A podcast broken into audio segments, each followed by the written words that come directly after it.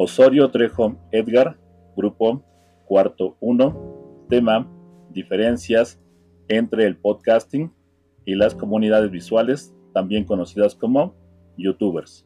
Para comenzar este tema, vamos a tener que explicar los conceptos de cada uno de estos términos. Primero comenzamos con podcasting, que es una unión entre la palabra iPod y cast, que quiere decir transmisión.